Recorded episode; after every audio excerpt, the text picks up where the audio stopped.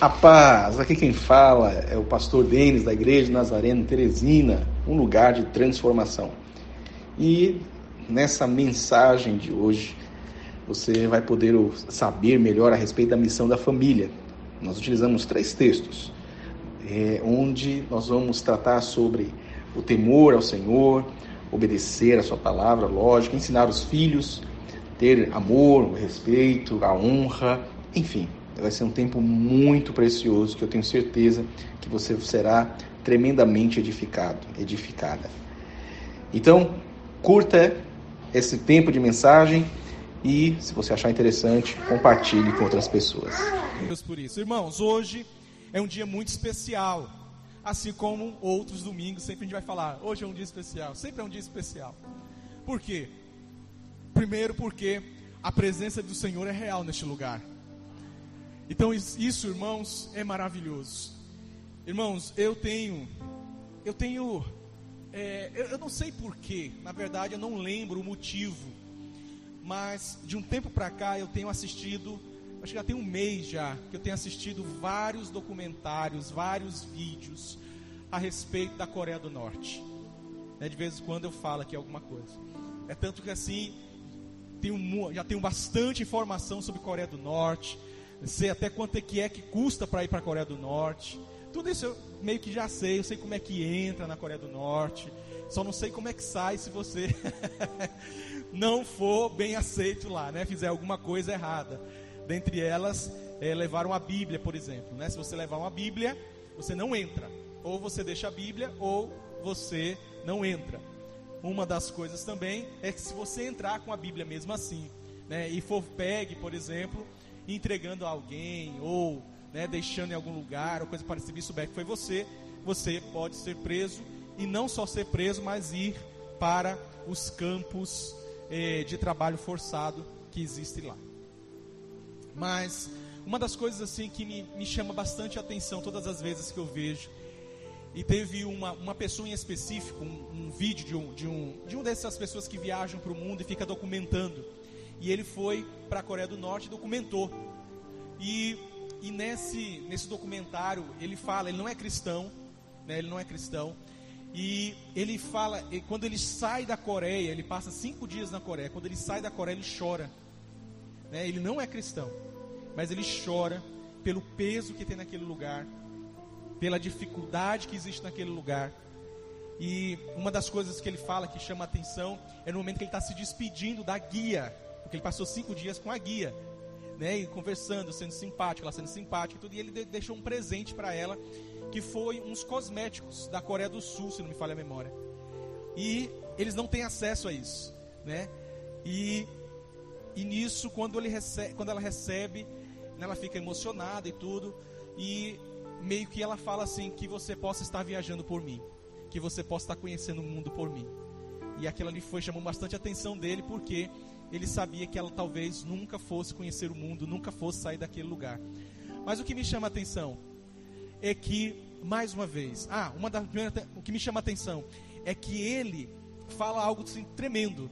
Ele fala assim, gente, nosso Brasil ele tá, tem muita dificuldade, mas pelo menos tem liberdade. Pelo menos eu tenho, pelo menos por enquanto, né? Eu tenho né, a liberdade de ir e vir. Eu tenho a liberdade de poder vir ao culto. Eu tenho a liberdade de não vir ao culto. Por isso, mais uma vez, nós que possamos ser como o salmista Davi.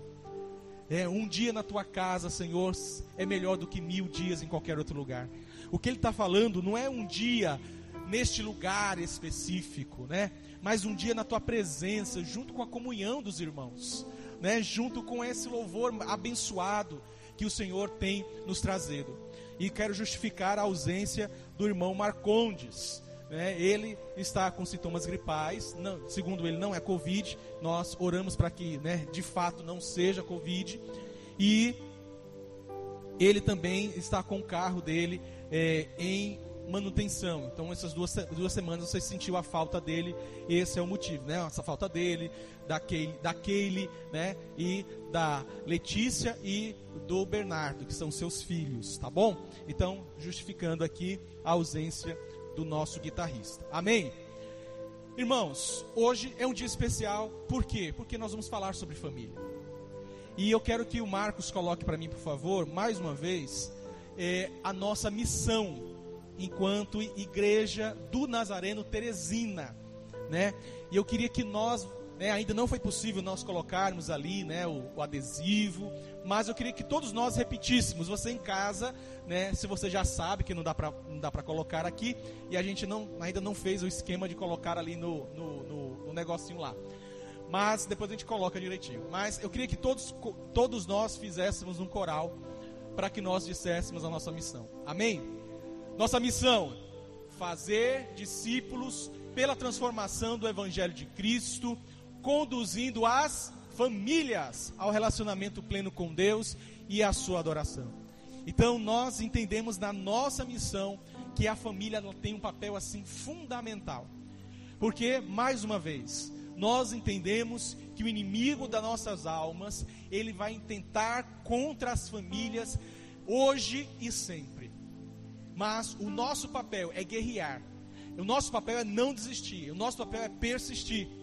E a, a mensagem de hoje é falar sobre a missão da família. Já que nós estamos falando esse, esse, esse, esse mês, a temática de missões, de visão, né? De visão, não divisão, de visão, né? De valores. Nós precisamos falar sobre a missão da família. Será que, de verdade, você sabe qual é a missão da sua família? Isso é um ponto muito importante, irmãos, porque é o seguinte: o primeiro ponto que nós precisamos entender é que as, é, as instituições, todas as instituições, elas têm uma missão. É verdade ou não? Por exemplo, o Instituto no Reino, que é um instituto em que eu, no caso, fundei, que atua junto com pastores e líderes. Se você entrar no site, no reino.org, você vai ver que tem lá é, justamente a missão do Instituto no Reino. Olha só, quando eu comecei, Deus começou a dar a visão do Instituto no Reino e tudo, o primeiro ponto que foi trabalhado foi a missão qual é a minha missão? Qual é a missão do Instituto no Reino? E é justamente levar esses cuidados pastorais, de liderança, às famílias. Mas aí tem lá o visão, valores. Quando nós pensamos igreja do Nazareno, você vai ver logo na prim nas primeiras páginas sobre a missão da igreja do Nazareno, que é justamente fazer discípulos à semelhança de Cristo. E também a nossa igreja, como nós acabamos de ler, também tem a sua missão. Mas a pergunta é a seguinte: e a missão da sua família? Já que ela é a instituição mais antiga do mundo. Melhor, ela é a primeira instituição é, instituída não por uma organização, não por pessoas, mas quem instituiu a família? O próprio Deus. Né? Quando justamente lá em Gênesis 1:23 ele fala a respeito da criação do homem e da mulher e fala a respeito dessa união que elas que precisaria ter acontecer dessa unidade, eu vou dizer assim, né, considerando a semana passada, né, onde deixaria pai e mãe se unir a justamente a sua esposa, ao seu esposo e constituir uma família, justamente gerando filhos e criando esses filhos da melhor forma. Mas uma das coisas que nós entendemos é que existe as que nós sempre estamos trazendo aqui, e normalmente dentro do estudo, nunca mais a gente teve aquele café da manhã em família, que é o que nós fazemos até março né, de 2020, considerando que nós já estamos há um ano já né, com essa, é, essas, essa situação pandêmica que nós temos vivido. Mas nós tínhamos aqui todo mês o café que ainda vocês não pegaram né? Mas em nome de Jesus, ainda esse ano nós vamos pegar, né? Considerando que grandes coisas vão acontecer nesse sentido. Mas e nesses cafés nós tínhamos os encontros de família, tínhamos as dinâmicas né, das famílias. E uma, da, uma dessas vezes nós falamos sobre é, família de origem e família nuclear. A família de origem é aquela da onde você veio. Né? E a família nuclear é aquela que se institui. E aí sempre vai haver família nuclear, família de origem, família nuclear, família de origem. Então, por exemplo, hoje a família Serafim, né, Adson e, e Seis é a família nuclear. Porém, eles vieram de uma família de origem, que é justamente os seus pais. No entanto, né, Adela e Alice, elas estão hoje numa família de origem e um dia elas vão instituir uma família nuclear, né? E isso só que é interessante que cada família nuclear, ela tem uma característica. Não é verdade? Ou seja, a minha família, ou seja, nuclear, eu, a minha esposa e a Liv, ela tem uma característica diferente, por exemplo, da Luciana, que é a mãe dela, do pai dela, que é o Jeová, e da somente hoje, que é a Yáscara que mora lá, né? A Indiebs que já saiu. Então, tem uma característica diferente. Assim como também, justamente, a minha irmã, que no caso moramos na mesma, mesma casa, que fomos criados pelo, pela mesma, mesma condição é, familiar, mas ela tem uma identidade, junto com seu esposo e seus filhos. Vocês entendem isso? E é interessante pensar o seguinte: quando você, por exemplo, olha para a família Boto, né, como nós chamamos, família Boto, né, por mais que só exista um Boto dentro da casa, né? tem mais coelho do que Boto, não é verdade? é a família né, dos mamíferos aquáticos e terrestres, né? Mas que ama cachorro, é interessante isso, né? Mas é, quando você olha para a família Boto, você não, você que já convive, vou colocar aqui a Nília que conhece mais a família Boto do que nós, né? Do que, né? É, do que o, o, a família Serafim. Quando você olha para eles, vocês automaticamente têm um imaginário da identidade deles. Talvez algumas coisas você define, outras você não define.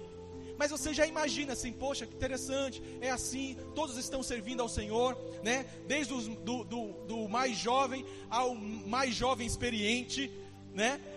Todos servem ao Senhor. Não é assim? Mas quando você olha, por exemplo, para a minha família, você cria também uma identidade. Olha, o pastor é assim, tal. Se você vai na minha casa, você percebe algumas coisas. Né? Eu tenho algumas, né, é, é, não é tique, né? Mas eu tenho algumas tipos de organização. Eu quero que a coisa funcione dessa forma e tal. Então todos nós temos uma identidade.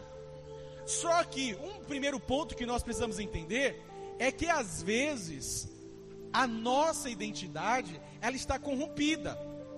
Por que, que está corrompida, Marcos? Por que, que muitas vezes a nossa identidade está corrompida? É porque justamente teve aprendizados externos. Né? Então, por exemplo, tem pessoas né, que neste momento, vou considerar assim, não sei quem, mas vamos supor, que neste momento está assistindo uma outra programação. Vamos pensar que está assistindo um filme, vamos pensar que está assistindo futebol, não sei nem se está tá tendo futebol, mas está tá assistindo alguma coisa na TV e ele sabe que tem o culto, mas preferiu fazer é isso. Isso pode ser parte de uma identidade dessa pessoa. Está forjando essa identidade que pode estar contaminando toda a, a família. Ou seja, os filhos estão assistindo, então, consequentemente, está aprendendo, consequentemente, vai fazer isso. E é interessante que, né, é, os pais, caem sobre os pais uma responsabilidade, né, de fazer o que é correto, em função de ser um exemplo maior para os seus filhos. Não é assim? Então, por exemplo, você, sei lá, vamos pensar o seguinte: você, eu vi recentemente, eu estava no dia que nós fomos para um momento com os pastores lá na, na Gênesis, na TV Gênesis. Aí nós estávamos conversando, estava conversando com o pastor e falando, né, sobre o celular. E uma vez a mãe brigou com o filho porque ele estava dirigindo usando o celular. E aí falou assim: "Mas o pai faz isso". E aí acendeu, né, a, a, a lanterna do pai e falou assim: Olha, nunca mais você vai ver eu fazer isso. Porque realmente é uma infração, é uma situação em que pode acarretar né, um acidente. E aí o filho está é, de verdade ensinando, aliás, o pai está sendo, está tá ensinando o filho. Ou seja, tem, existe uma identidade em que está fazendo parte da família. Isso você vê muitas vezes numa família que não é cristã uma família, por exemplo, que não tem os princípios bíblicos. O que que ela visual, o que que ela, como é a identidade dela? É crianças, por exemplo, que falam palavrão.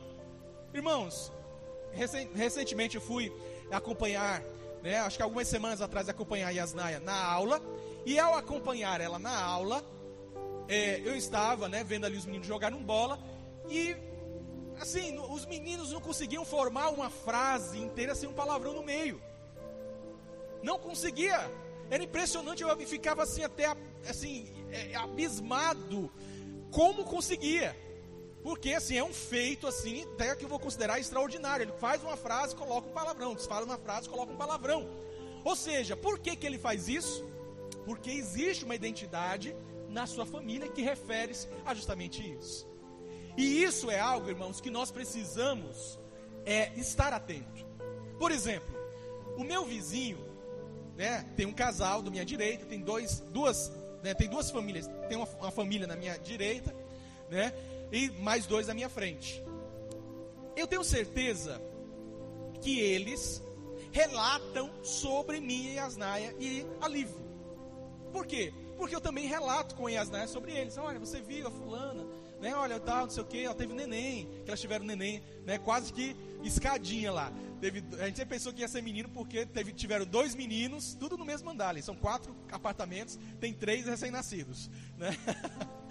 e pensavam que ia ser menino. Olha, já tem menina aqui, aí veio a Liv e quebrou, né? Com, justamente com isso. Mas, então comenta. É normal comentar, né?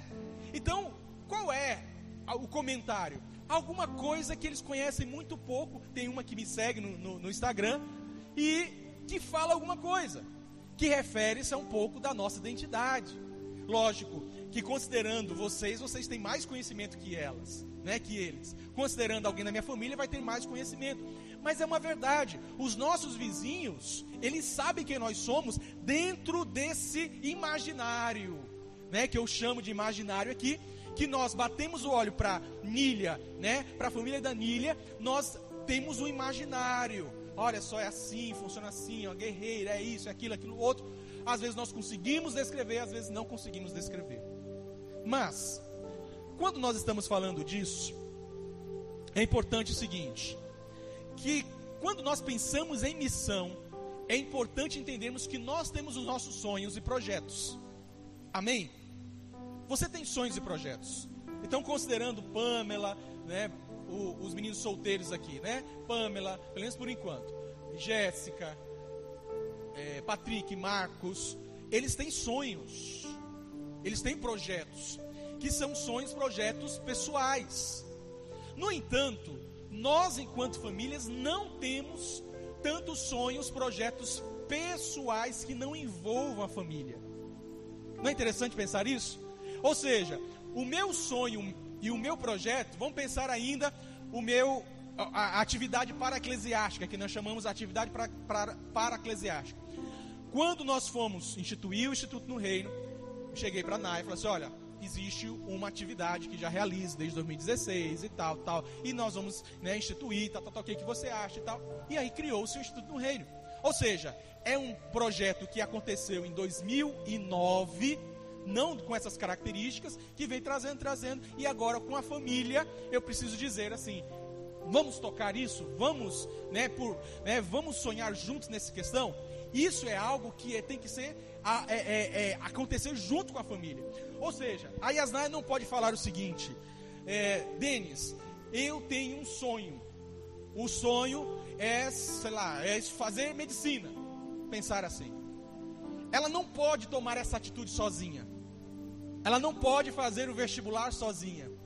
Ela não pode fazer nada disso porque agora ela é, ela faz parte de uma família. Então, com isso, ela vai falar o seguinte: olha, eu estou pensando seriamente em fazer medicina. Então você observa que a missão não é mais individual. Amém? A missão é coletiva. É junto com a família. E aí eu quero que vocês abram, por favor, a palavra de Deus. Queria que o Marcos colocasse também. Deuteronômio, no capítulo 6. Deuteronômio, capítulo 6.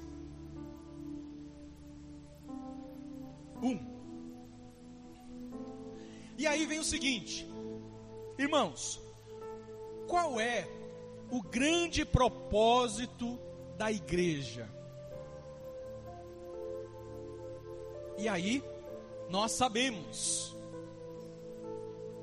né? Hã? Né? Fazer discípulos. Nós sabemos fazer discípulos é, transformados pelo Evangelho, conduzindo as famílias à adoração, né? Ao relacionamento com Deus, à adoração. Mas qual é o grande propósito do crente? Qual é o grande propósito do crente? Nós falamos na semana passada, inclusive falado no GC. Qual o grande propósito do crente?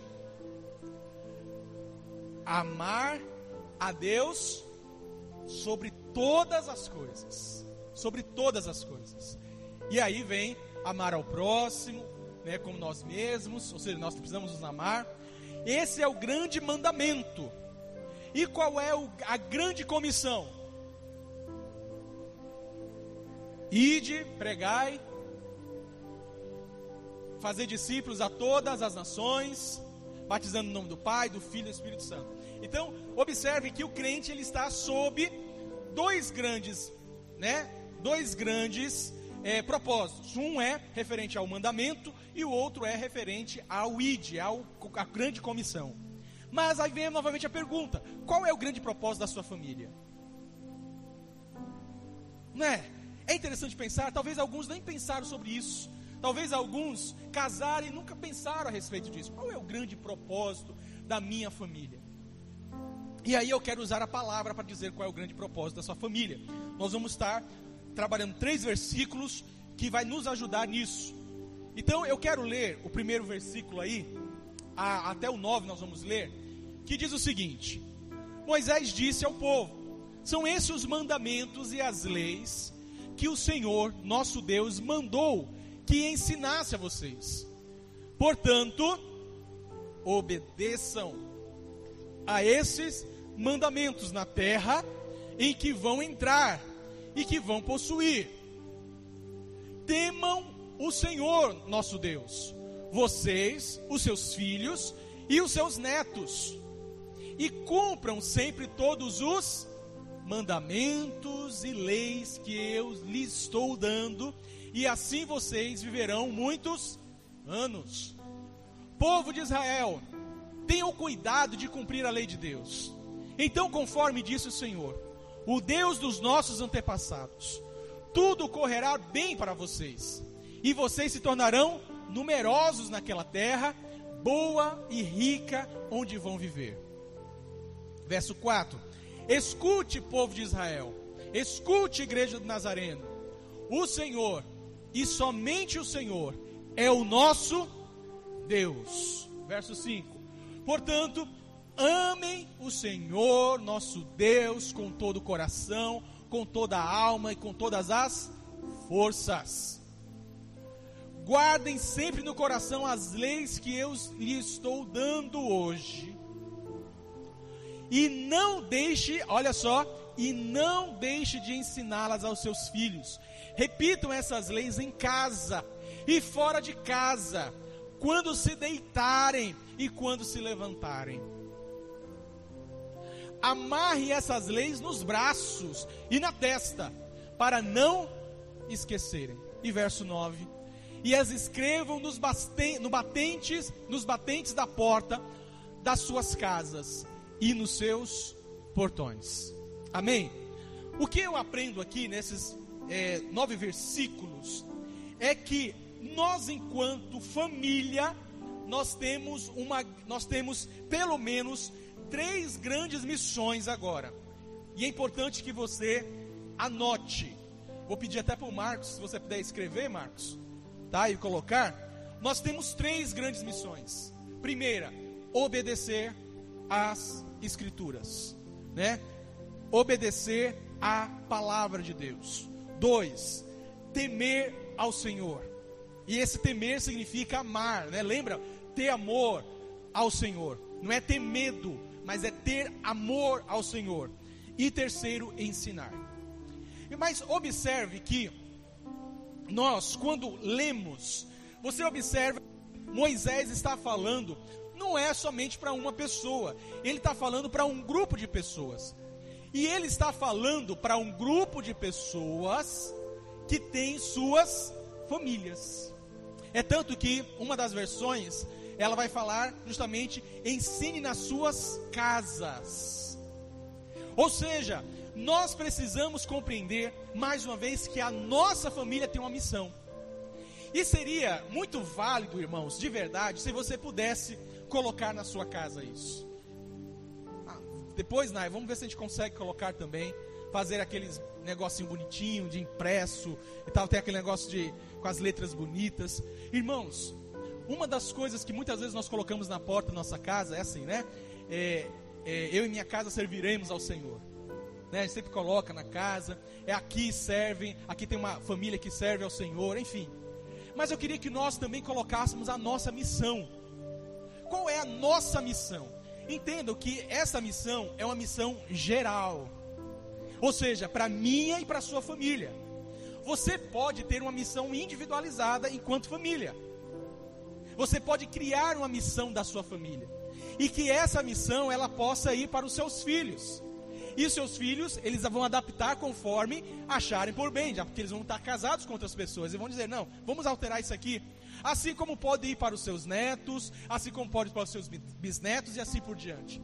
Mas é uma coisa muito relacionada a legado, muito relacionada àquilo que você vai deixar para os seus filhos.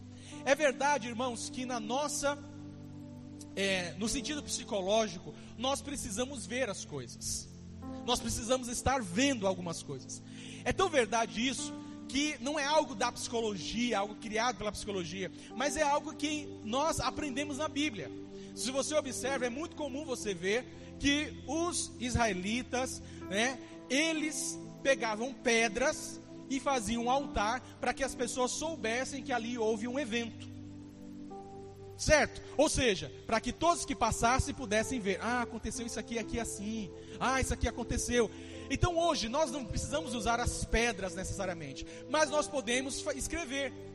Então, uma das coisas que seria muito útil que você fizesse, e se você fizer, por favor, publique aí no grupo da igreja, manda para mim, para a gente poder ver, é justamente o seguinte: a missão da minha igreja está relacionada a justamente a amar ao Senhor não é como nós colocamos isso, amar o Senhor. E a pergunta é a seguinte: a sua família, não é você, mas a sua família como todo, e mais uma vez, a família a que você está hoje, não é pensando, ah, meus primos, não sei, não tem nem responder pelos meus primos. Esquece os primos. Nós estamos falando da família que você está vivendo hoje. Se os seus primos moram com você, aí você inclui eles. Mas não adianta falar sobre seus primos de quinto grau, que não é isso que nós estamos falando. Nós estamos falando sobre a sua família nuclear, aquela que você está vivendo. E aí a pergunta: a sua família ama o Senhor? E aí, irmãos, é algo que nós precisamos perguntar e, e fazer essa análise, porque de verdade, irmãos, às vezes eu tenho para mim que algumas das famílias elas, alguns amam o Senhor, outros não. E parece muito isso. É que alguns, eles, assim, você percebe um amor pelo Senhor, mas outros nem tanto assim. Às vezes é um filho que não, não tem tanto amor assim. Às vezes é um marido que não tem tanto amor assim. Às vezes é a esposa que não tem tanto amor assim. E aí você pergunta, mas pastor, o que fazer? Irmãos, não tem outro jeito a não ser orar e interceder. Interceder pela sua família e dizer, Senhor, que em nome de Jesus, a minha família, ela possa amar ao Senhor. Ela possa de verdade querer o relacionamento é, genuíno com o Senhor. Irmãos, é pagar o preço mesmo. Às vezes nós ficamos frustrados porque nós oramos cinco minutos e não acontece nada. Irmãos, é pagar o preço. E aí, mais uma vez, trazer à memória algumas das pessoas que fiz, passaram anos e anos e anos e anos orando, intercedendo pelo, ao Senhor para que um familiar viesse converter e, e veio acontecer isso. Eu gosto de lembrar sobre o Benevaldo, por exemplo. Né? Tanto tempo aqui, tanto tempo participando, tanto tempo, e um dia ele se converteu. Isso é oração da sua esposa, é oração da igreja, e glória a Deus, hoje ele é um oficial da igreja aqui. Né? É um dos líderes da igreja. Faz parte da junta da igreja. Ou seja, irmãos, nós precisamos persistir na oração. Nós precisamos de verdade colocar os nossos filhos, os nossos pais, os nossos cônjuges diante do Senhor, amém? Quem está entendendo isso? Para que possa amar. Às vezes, sabe, é, às vezes a gente fala assim, com uma raiva, né? Ah, eu espero que você ame ao Senhor mais do que eu amo. Quando eu falo assim, é justamente aquele que não tem tido o amor né, pelo Senhor como deveria. E aí é como se realmente fosse até uma praga. Ah, que você possa se converter. Mas de verdade não é uma praga, é o melhor para minha e para a sua vida. Não é? É o melhor para mim e para a sua vida. que nós possamos amar, que a nossa família, ela possa ser vista pelo vizinho, ela possa ser vista pelos familiares, de origem ou não, e possa dizer assim, aquele, é, você já viu lá fulano, cicrano? Você já viu aquela família lá dos nossos primos? Você viu lá aquela família? Poxa vida, eles amam ao Senhor. É algo que nós precisamos fazer. E aí, irmãos, é, no segundo, nós podemos dizer o seguinte: que se você ama ao Senhor, você obedece ao Senhor. Você obedece às Escrituras. Você obedece às Escrituras. Amém? Se você ama o Senhor, você obedece às Escrituras. Irmãos, o que mais nós temos visto nos dias de hoje é uma deturpação da palavra de Deus. O que é a deturpação? É justamente você utilizar o versículo em seu favor, um texto muitas vezes isolado em seu favor, para poder é, é, justificar o seu erro, justificar uma algo errado da parte de Deus. Da sua parte, perdão, em favor de Deus. Irmãos, é algo que isso não pode acontecer. Nós precisamos obedecer a palavra de Deus. E aí, mais uma vez, a pergunta: nós temos obedecido a palavra? Aí vem a pergunta mais fácil: nós temos lido a palavra de Deus? Irmãos, eu não estou falando daquela leitura que tem de para-choque do, do caminhão que passa na nossa frente quando nós vamos indo para o trabalho. Às vezes nós nos contentamos com isso. Às vezes passou um versículo, alguém mandou um versículo no grupo, oh glória a Deus, já fiz a minha parte da leitura. E às vezes é uma leitura tão rápida que não sabe nem qual foi o, capítulo, não sabe qual foi o versículo, não sabe nem se foi a Bíblia mesmo que você está lendo, não sabe nada do que está acontecendo. E é algo que nós precisamos, irmãos, é, em nome de Jesus, nos pegar. Aí vem a pergunta: qual é o livro que nós temos lido? Né? Considerando que nós ainda estamos no início do ano, nós temos lido, escolhido, elegido um texto, um, um, um aliás, um livro da Bíblia para ler. Irmãos, eu quero que vocês, aliás, que nós venhamos estar lendo a Bíblia. Irmãos, eu vou perguntar a vocês qual é, né, em qualquer momento, perguntar qual é o livro que você está lendo, assim como você também pode me perguntar. E aí, mais uma vez, comece pelo Novo Testamento. Ah, vou começar por Gênesis. Não, irmãos, comece pelo Novo Testamento. Se você quiser uma dica, começa por Marcos. Quiser uma dica, depois de Marcos, vai para Atos. Quiser depois de Atos, vai para as cartas do, do apóstolo Paulo mas não precisa seguir toda lá. Se você quer seguir, é sistemático, amém. Glória a Deus por isso. Mas se não, vamos ler a palavra de Deus. Porque nós entendemos que o meu povo ele perece por falta de conhecimento. E um dos conhecimentos que nós viemos perecer é por causa da palavra. Irmãos, se nós é, compreendermos que nós precisamos obedecer, isso faz parte da nossa missão. E aí, o terceiro desse versículo que eu compreendo é ensinar. Então nós falamos sobre temer ao Senhor, amar ao Senhor, nós falamos sobre obedecer ao Senhor e nós estamos falando sobre ensinar. Se você observa no texto, no verso 7, ele vai falar o seguinte: Olha, ensine aos seus filhos. Ensine aos seus. Vamos de novo? Ensine aos seus filhos. Irmãos, ensinar o que? Aquilo que você tem aprendido. Irmãos, não dá para ensinar, não tem como você ter uma missão na sua casa e colocar lá o seguinte: a missão da minha casa é amar ao Senhor, obedecer às Escrituras, ensinar os meus filhos, se você não, realmente não está aprendendo nada da palavra de Deus. Não é? Ou seja, você não pode exigir, por exemplo, dos seus filhos que, por exemplo, chegar à idade né, adulta e falar o seguinte: olha, meu filho, você precisa se voltar ao Senhor, você precisa estudar a palavra, e ele dizer para você, mas pai, eu não lembro de ter visto você nunca ler a palavra de Deus. Já pensou, irmãos, que vergonha? Já pensou? A Live crescer e falar assim, minha filha, eu usar o púlpito, pior, não é nem falar diretamente com ela, é usar no púlpito. Minha filha, você precisa aprender a palavra de Deus, estudar a palavra de Deus, precisa ler a Bíblia. Igreja precisa. Aí ela vem. Ô pai, vem cá. Como é que o Senhor está querendo ensinar algo, né? Quer ensinar algo se você mesmo está fazendo?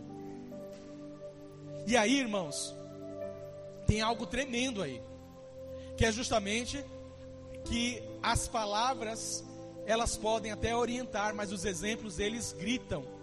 Não é assim? Já ouviu, já ouviu esse, esse, esse ditado? Já? Já ouviu esse ditado? O ditado é assim: as palavras elas sussurram melhor, né? Já ouviu esse ditado? Adson? As palavras sussurram, mas os exemplos gritam. Já ouviu? Já ouviu, Patrick, essa? E é interessante pensar a respeito, porque é o seguinte: não adianta eu ficar dizendo, olha, é, é, olha, Liv, é assim, é assim, é assim, se eu faço diferente. O que, que eu vou ser para meus filhos? Um hipócrita. Ou seja, eu estou ensinando, não estou ensinando, porque na verdade o ensinar não é somente eu pegar e falar, e falar o seguinte: olha, leia, estude a palavra de Deus. Não, o ensinar é eu fazer e verem. Eu lembro do retiro de, de 2018, 2018, se não me falo, não, 2019, né? O retiro de 2019 que nós fizemos lá em Valença. Foi 2019? Acho que foi. É, a gente chegou aqui em 2018, né? Retiro de 2019. E aí fizemos, né, junto com o pessoal de São Raimundo, o pessoal de Floriano, o pessoal de Picos, fizemos ali uma bênção ali. E, e eu fiz muita coisa, né? E eu falei o seguinte, depois, falei assim, ó oh, irmãos, eu fiz o primeiro, o segundo eu não faço mais da forma como eu fiz. O terceiro também não. O que, que eu estava querendo dizer? É que eu precisava mostrar o exemplo. Não adianta eu chegar lá e falar, olha, faça assim, você faz assim, você faz assim, você faz assim. Algo que você observa em mim como característica é que eu faço como exemplo para dizer o seguinte: olha, eu não sou aquele que só manda fazer, mas aquele também que executa também. Então é algo que nós precisamos ensinar para os nossos filhos. Então, se nós considerarmos esse texto, nós destacamos o obedecer, nós destacamos a o temer, ou seja, o amar a Deus e destacamos o ensinar. Né? Ame ao Senhor com todas as forças. Muito bem, Marcos. Ama o Senhor com todas as suas forças, obedeçam e temam os seus mandamentos, ensinem os seus mandamentos aos seus filhos. Muito boa. Depois manda para mim para poder já enviar para o povo também. Amém? Ok? Mas só que não acaba por aí. Por mais que nós possamos tirar muitas coisas daí, eu quero utilizar Efésios no capítulo 5, no verso 33.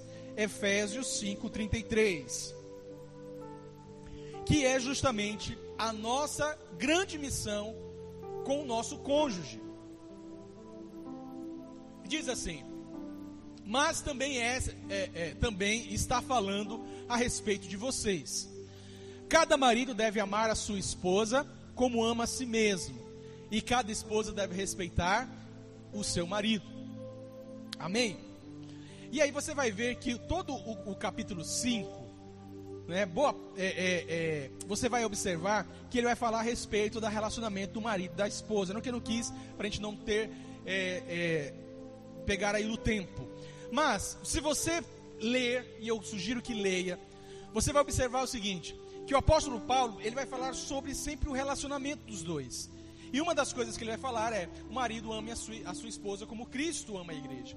E vai colocando sempre sobre essa relação sobre si. Ame a sua esposa como você ama, como você se ama. E mulheres, se sujeitem, respeitem ao seu esposo. E mais uma vez, o se sujeitar, a submissão, não é justamente ser aquela humilhada, aquela pessoa que vai ser ali com uma, um, uma, um cachorrinho, uma pessoa que está subjugada, que não pode olhar para o marido, porque senão vai é, é, levar taca, né? Como os piauienses falam. E pior que eu não sei mais falar outro, outro adjetivo, outra palavrazinha aí para taca, porque já, já estou piauiense.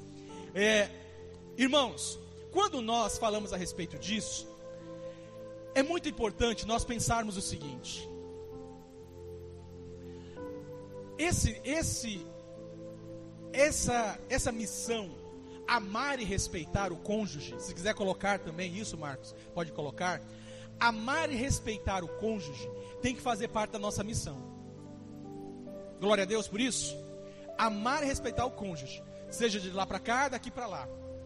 Eu gosto muito daquele aquele ditado, outro ditado, né? não é versículo, tá bom? É ditado.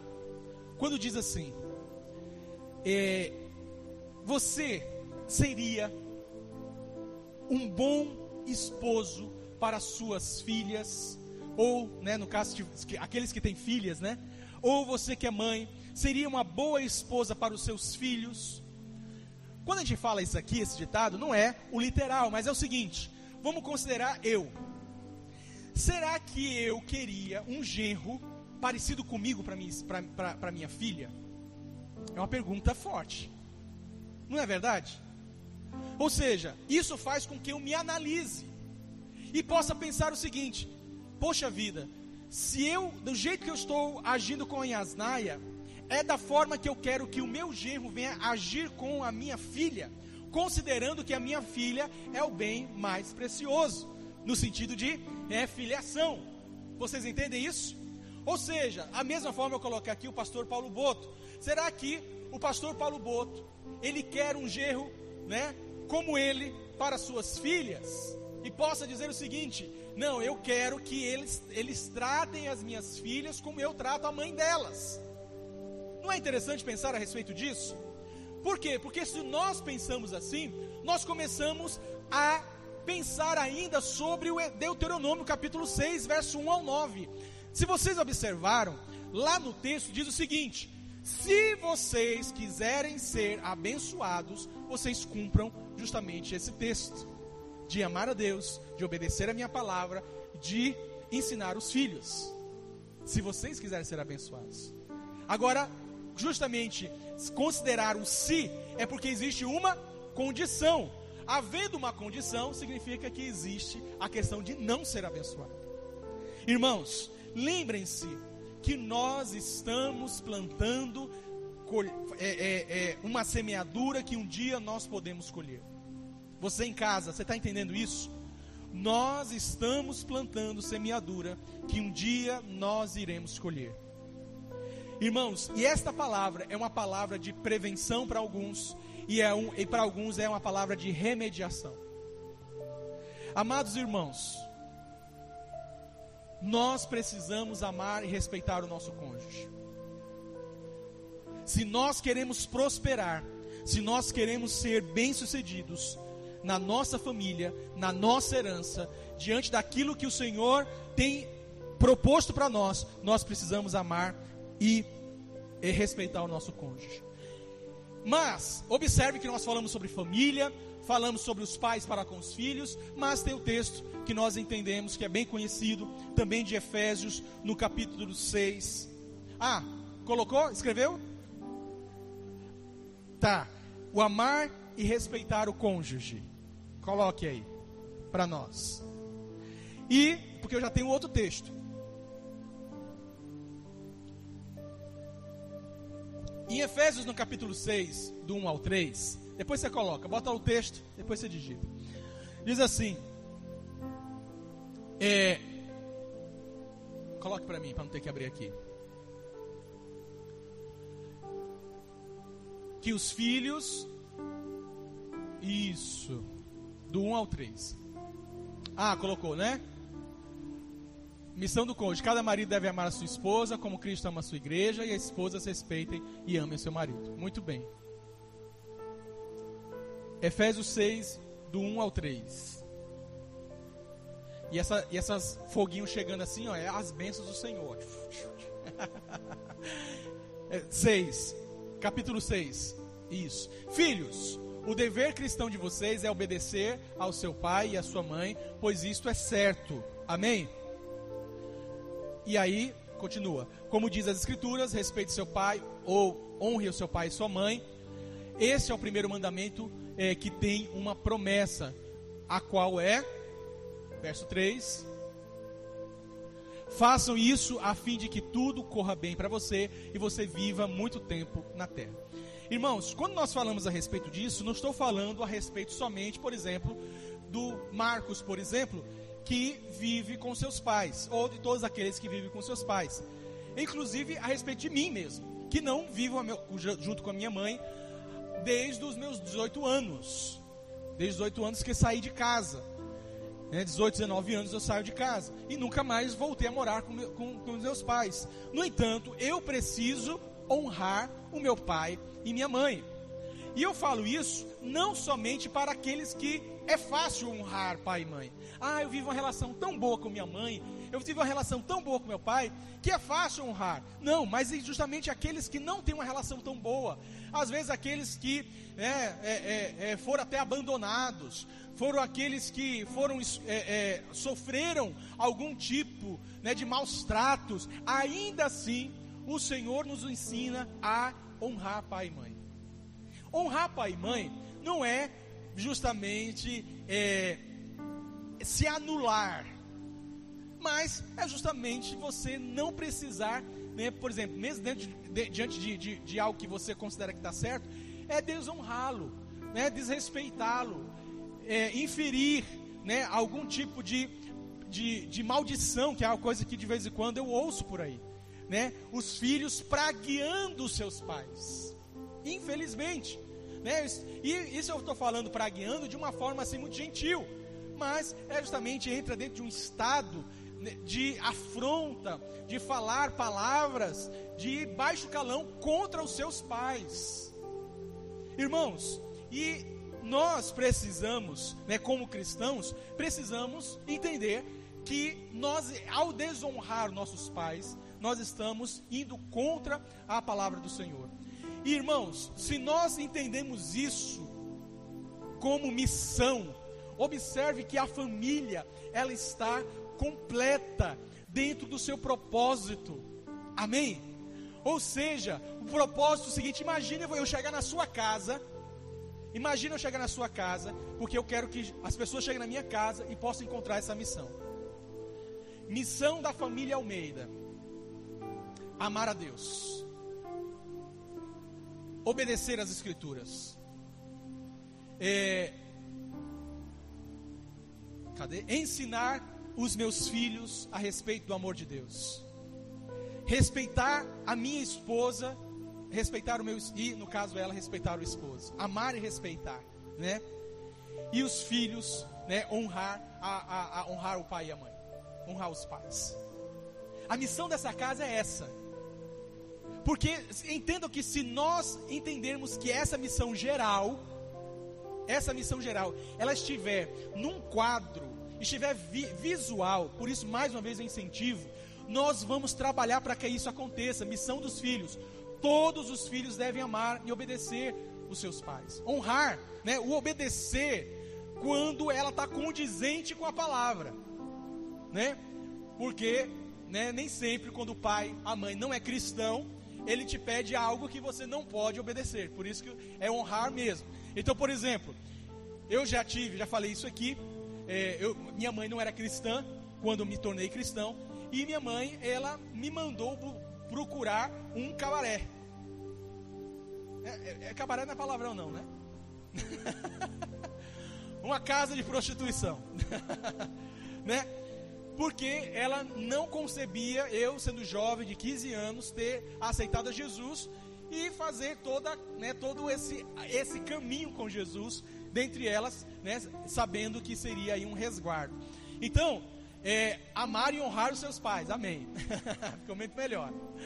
É, e aí, ou seja, se eu fosse por essa, né, entender, não, tem que obedecer, então tá bom, então, né, não posso fazer isso. Ou seja, o obedecer é que não conflitue com a palavra de Deus, porque ela está acima, né, desse entendimento dos pais, que mesmo que eles sejam pais experientes, amorosos, muitas vezes ensinando algo que eles consideram bem, bom, né, que eles consideram que é o certo, mas vai conflituar, né, vai ter conflito com a palavra e aí justamente não vale a pena seguir. Irmãos, eu quero de verdade poder entender que você está entendendo essa é, é, é o propósito da sua família. Todos nós precisamos disso. Precisamos ter uma missão. A nossa família tem que ter essa missão. E lógico, quando você vê eu quando você vê isso na sua casa escrito, você está se cobrando e os filhos também estão te cobrando. Não é interessante isso? Você ter isso na sua casa, escrito na geladeira, e aí, por exemplo, vou considerar aqui a Nília, a Nília pega e coloca isso lá, e aí chega um momento em que é, o Marcos, ele teve ali um, um momento ali raro, mas teve, de desonrar ali a mãe, considerar assim, mas mãe e tal, não sei o que, papá, desrespeitou. Aí o que, que, a, que, que a Nília vai fazer? Vem cá, Marcos. Observe a missão desta família aqui. Da missão. É, é, da, é, família o quê? É Santos, é? Brasil, Brasil, né? A família Brasil. Olha aqui a missão da família Brasil: amar a Deus, obedecer às suas escrituras, ensinar os filhos o caminho que deve andar. Amém, Marcos? Obedecer, é, ensinar os filhos, amar e respeitar o cônjuge e honrar pai e mãe. Você me desonrou. Não é interessante porque está visível. Ou seja, o que nós estamos fazendo aqui é ensinando a igreja para que possa ter dias melhores para que esteja uma família melhor. Amados, eu. É, e é interessante, eu lembro de um atendimento, para finalizar, eu lembro de um atendimento que eu estava fazendo a um pastor. E, e começamos a falar sobre família. E ele estava com crises de ansiedade. E não conseguia dormir. E, né? e aí nós, dentro, dentro da, da da abordagem que eu utilizo, sempre tem atividades, não é um negócio é, é passivo, né? Algo, é algo que tem que ser ativo, nós compreendemos dessa forma. E, e dentre as atividades, eu pedi para que ele fizesse exatamente isso. Criasse junto com a família, não, por exemplo, ele pegasse, olha, a família é assim. Agora a família, esqueci o, a, o sobrenome, a família tem que ser desse jeito. Juntasse a família e começasse a dizer qual é a missão desta família. O que ela quer para que as pessoas possam ver e falar assim, olha, aquela família, ela tem uma missão. E aí foi relacionando, né, ajudando nesse sentido. Depois, o que seria a visão, o que, que ela tenha como propósito prático. O que, que essa família queria alcançar né, para outras famílias que a gente pode depois, viu, Boto, a gente pensar a respeito disso, né, de uma forma prática, ter aqui um, um seminário da família, que a gente possa estruturar isso de forma bem prática. Inclusive, é, dentro de um dos cursos que eu ofereço, eu falo bem direitinho sobre isso, estruturo isso para justamente os pastores e líderes. E aí, os valores daquela família. E, e ele fez isso de uma forma assim maravilhosa, como festa né, pedir para que ele tirasse foto desse momento, pedir que ele, né, as meninas, no caso eram duas filhas também que ele tinha, uma, uma um quase adolescente, uma menorzinha, que pudesse escrever, né, justamente aquilo que estava acontecendo, assinassem sobre aquilo que estava sendo estruturado e que colocasse num quadro. E ele falou assim, pastor, que é, é quase que inevitável tirar o papel do pastor, mas ele falou assim, pastor, foi bênção demais. Foi maravilhoso ter a reunião que a gente não tinha esse costume de fazer. E às vezes está tão apreensivo, tanto cheio de problemas, tanta conta para pagar, tanta coisa para fazer. E o que você está precisando é ter um encontro com a sua família. O que está precisando é você ter é um tempo fora da caixa, né? Daquilo, da fora da rotina e começar a ter esse tempo com sua família, com o Senhor. E eu quero dizer que grandes coisas vão acontecer na sua família. Irmãos, alguns podem pensar o seguinte: Pastor, por que é que minha família está passando por isso? Por que está acontecendo isso? Nós somos cristãos. Irmãos, precisa de verdade haver uma investigação. Mas uma das coisas que está faltando é propósito na sua família. Recentemente, uma, uma pessoa me procurou e começou a falar: Pastor, está acontecendo isso e isso. E Eu falei assim: olha, de verdade, nós precisamos entender o que está acontecendo de fato e de verdade na sua família. E infelizmente, alguns dos casos, eles são, acontece, ele chega num, num estado, irmãos, isso é muito sério. Ele chega num estado por causa da negligência. Negligência. negligencia um dos bens mais preciosos. Você não posso dizer um bem mais precioso da terra, que é a nossa família. E acredite, mais uma vez, há solução para a sua família. Há solução. Irmãos, mais uma vez eu preciso dizer isso. É, recentemente eu vi uma foto é, de um casal que estava com o casamento já definido para o divórcio. E eu vi a foto desse casal juntos na igreja, andando de bicicleta. Várias pessoas andando de bicicleta. Estava esse casal, seus filhos, andando de bicicleta. E assim, me chamou, assim, novamente aquece meu coração. Porque era um, era, era um casal que até mesmo eu tinha dito assim: não tem mais solução. E um milagre aconteceu. Assim, milagre mesmo, assim, uma coisa que é, não, ninguém esperava que isso acontecesse. E o marido chegou e falou o seguinte: Eu preciso re restaurar a minha família. Eu estou, ele reconhecer, eu estou destruindo a minha família. E isso foi algo assim, assim de Deus, porque ele era um homem muito duro. Ele tinha, ele era aquele, aquele que tinha suas convicções assim. É pedra é pedra, pau é pau. E não tinha meio termo. E uma pessoa assim muito difícil até para poder conversar com ele, até mostrando na Bíblia. Isso cristão, irmãos, mostrava na Bíblia, mas aqui, querido, olha, isso aqui está acontecendo. É isso aqui. E ele disse: "Não, mas você está fazendo uma interpretação errada. Ah, meu amigo. E o Senhor fez o um milagre. E recentemente, né, mais uma vez, eu vou a, falar aqui porque a pessoa já disse que vai dar o testemunho, mas uma pessoa na nossa igreja, né, um casal na nossa igreja, pode ter a sua vida restaurada. Então eu acredito no milagre. Agora, irmãos, nós precisamos fazer a nossa parte. Nós precisamos fazer a nossa parte. Dentre elas, interceder, orar, chamar. E dentre elas, agir. Nós precisamos colocar a nossa missão em ação. Eu quero convidar você nesse momento a curvar a sua cabeça. Quero chamar o mover aqui.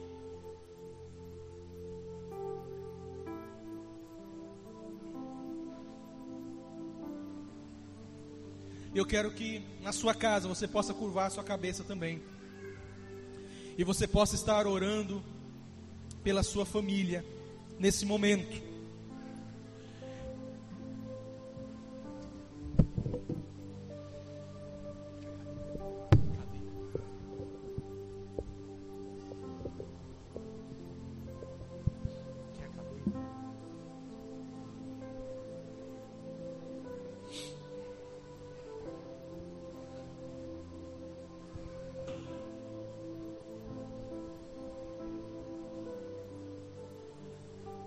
Comece a interceder pela sua família. Eu não sei.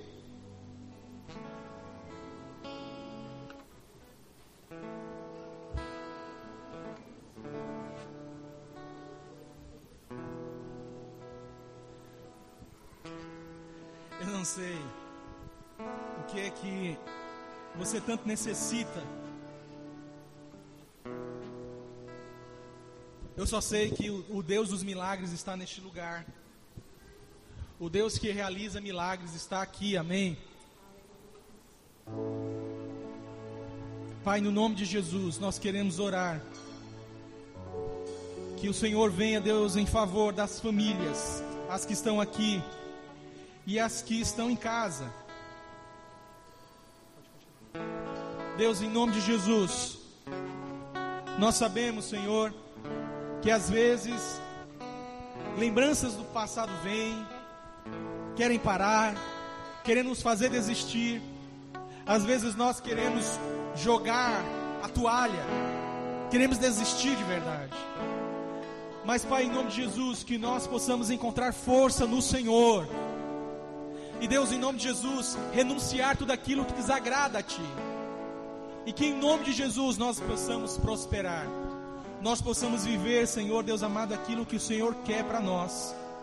Oh Deus, em nome de Jesus. Aleluia.